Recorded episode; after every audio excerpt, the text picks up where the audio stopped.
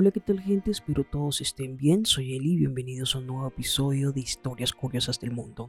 En el siglo XVII, la sencillez y elegancia con la que Isaac Newton había logrado explicar las leyes que rigen tanto el movimiento de los cuerpos y de los astros, unificando la física terrestre y la celeste, deslumbró hasta tal punto a sus contemporáneos que llegó a considerarse completa la mecánica.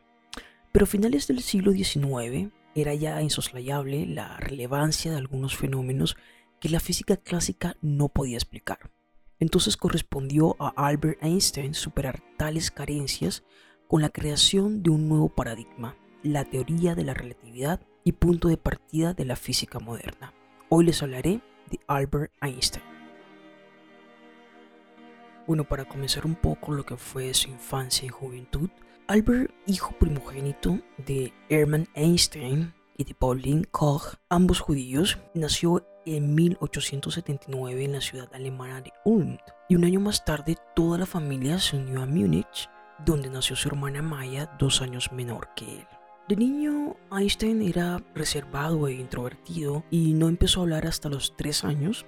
Y a este lento desarrollo intelectual, incluso el propio Albert le atribuyó el hecho de haber sido la única persona en elaborar una teoría como la de la relatividad. Muchos historiadores de igual manera aseguran que Einstein no fue un buen estudiante y que no destacó en asignaturas como, por ejemplo, ciencias naturales, historia o lenguas. Sin embargo, desde pequeño creció con interés por la música, especialmente por el violín y por la ciencia y esta curiosidad fue alimentada por su tío Jacob, quien le proporcionaba libros de divulgación científica. Ya en el año de 1894, la compañía de su padre sufrió una fuerte crisis económica que les obligó a trasladarse cerca de Milán, en Italia. Y Albert continuó en Múnich para acabar el bachillerato. Aunque la intención de Albert era acabar sus estudios en Alemania y finalmente no fue así porque antes de obtener su título de bachillerato, Einstein abandonó su escuela y se mudó a Italia para reunirse con su familia. Pero poco después quiso ingresar en la Escuela Politécnica Federal de Zúrich, pero suspendió las pruebas de acceso. Entonces sus padres le enviaron a estudiar a Rouen para terminar sus estudios de bachillerato y finalmente en 1896 consiguió matricularse para estudiar física. Aquí comienza lo que es la trayectoria científica de Albert Einstein. Ya en 1900, Einstein se graduó en física y obtuvo el diploma de profesor de matemáticas y de física. Aunque no encontró trabajo, hasta pasado unos pocos años, en 1902 empezó a trabajar en la Oficina Confederal de la Propiedad Intelectual de Berna hasta 1909. Sin embargo, durante este periodo siguió avanzando en su carrera científica, continuando con sus investigaciones. Einstein finalizó su doctorado en física en 1905 con la tesis Una nueva determinación en las dimensiones moleculares. También ese mismo año, además de sus tesis, publicó cuatro memorias más en la revista científica alemana Annalen der Physik o Anales de Física que cambiaron la concepción del universo. En estos artículos explicaba el efecto fotoeléctrico que le valió para conseguir el Premio Nobel de Física en 1921. Esto fue con el movimiento eh, browniano y la teoría de la relatividad especial y la equivalencia entre energía E y su masa m en los términos de la ecuación E igual mc al cuadrado, donde c es la velocidad de la luz. Estas publicaciones son conocidas como artículos del Annus Mirabilis o del año admirable.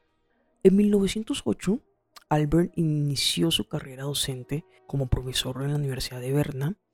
Dos años después se mudó a Praga junto a su mujer Maleva y sus hijos, donde obtuvo la plaza de catedrático de física teórica de la Universidad de Alemania de Praga. Ya en 1914 volvió a Berlín como miembro de la Academia de Ciencias Prusiana y allí se centró en perfeccionar y desarrollar la teoría general de la relatividad que presentó en 1915 y finalmente publicó en la revista Annalen der Physik en 1916. Esta confirmación de su teoría llegó en 1919 al ser fotografiado un eclipse solar por una expedición astronómica inglesa y gracias a esto Tyne presentó a Einstein como el nuevo Newton y su reconocimiento internacional no hizo más que aumentar. Pero también Albert estuvo implicado en asuntos políticos y es que Albert Einstein destacó por su carácter pacifista y antibelicista y por ello tras el estallido de la Primera Guerra Mundial, esto fue en 1914, formó parte del Partido Democrático Alemán. Además, se negó a firmar un manifiesto de apoyo al Kaiser que justificaba la violencia que se comenzó a desatar en Europa. Ya en la década de los años 30, con el auge del nazismo en su Alemania natal, el científico matemático judío se exilió en Estados Unidos, concretamente en la ciudad de Princeton, en Nueva Jersey. Ya el 12 de agosto de 1939, recién iniciada la Segunda Guerra Mundial, Einstein escribió una carta al entonces presidente de los Estados Unidos, Franklin Roosevelt, advirtiéndole de que la Alemania de Hitler podría haber estado desarrollando un arma nuclear y le sugirió adelantarse. Diez días después de que Estados Unidos recibiera la carta, Roosevelt creó el Comité de Bridge, el precedente del proyecto Manhattan, que fue quien desarrolló la bomba atómica con la que se atacó Hiroshima y Nagasaki en 1945. A pesar de que estuvo en contra de su lanzamiento y muchos son los que consideran a Albert Einstein el padre de la bomba nuclear, tal y como lo bautizó la revista Time en el 45, convirtiéndose en una de las mayores tragedias de su vida.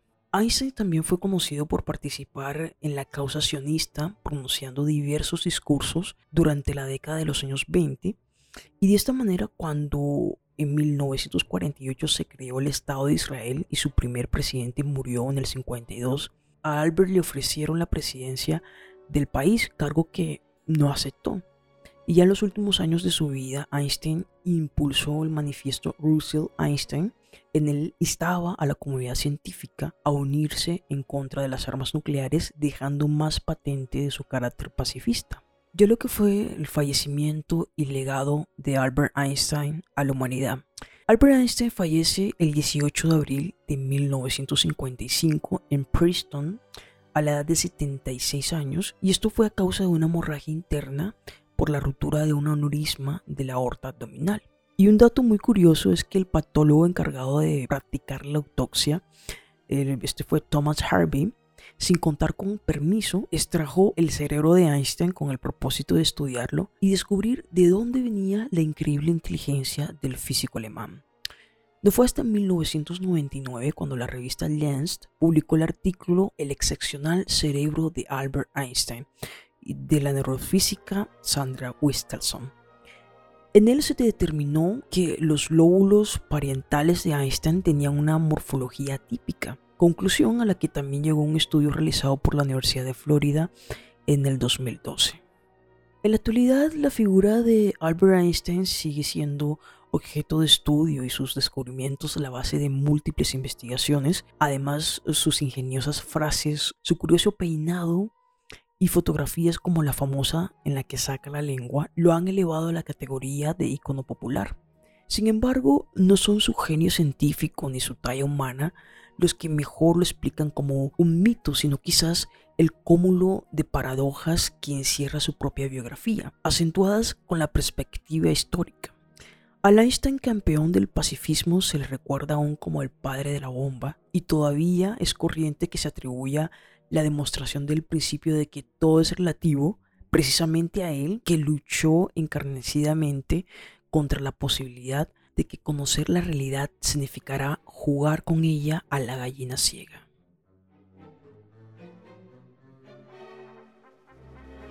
Espero les haya gustado este nuevo episodio, nos vemos en el próximo. Si te ha gustado, no olvides suscribirte a este podcast donde estaré publicando contenido cada semana. Si quieren escuchar los episodios anteriores, pueden hacerlo, es gratis por Spotify. También me pueden encontrar por Twitter en Historias Curiosas del Mundo e Instagram en arroba historias rayita abajo curiosas 1 y dejar sus comentarios.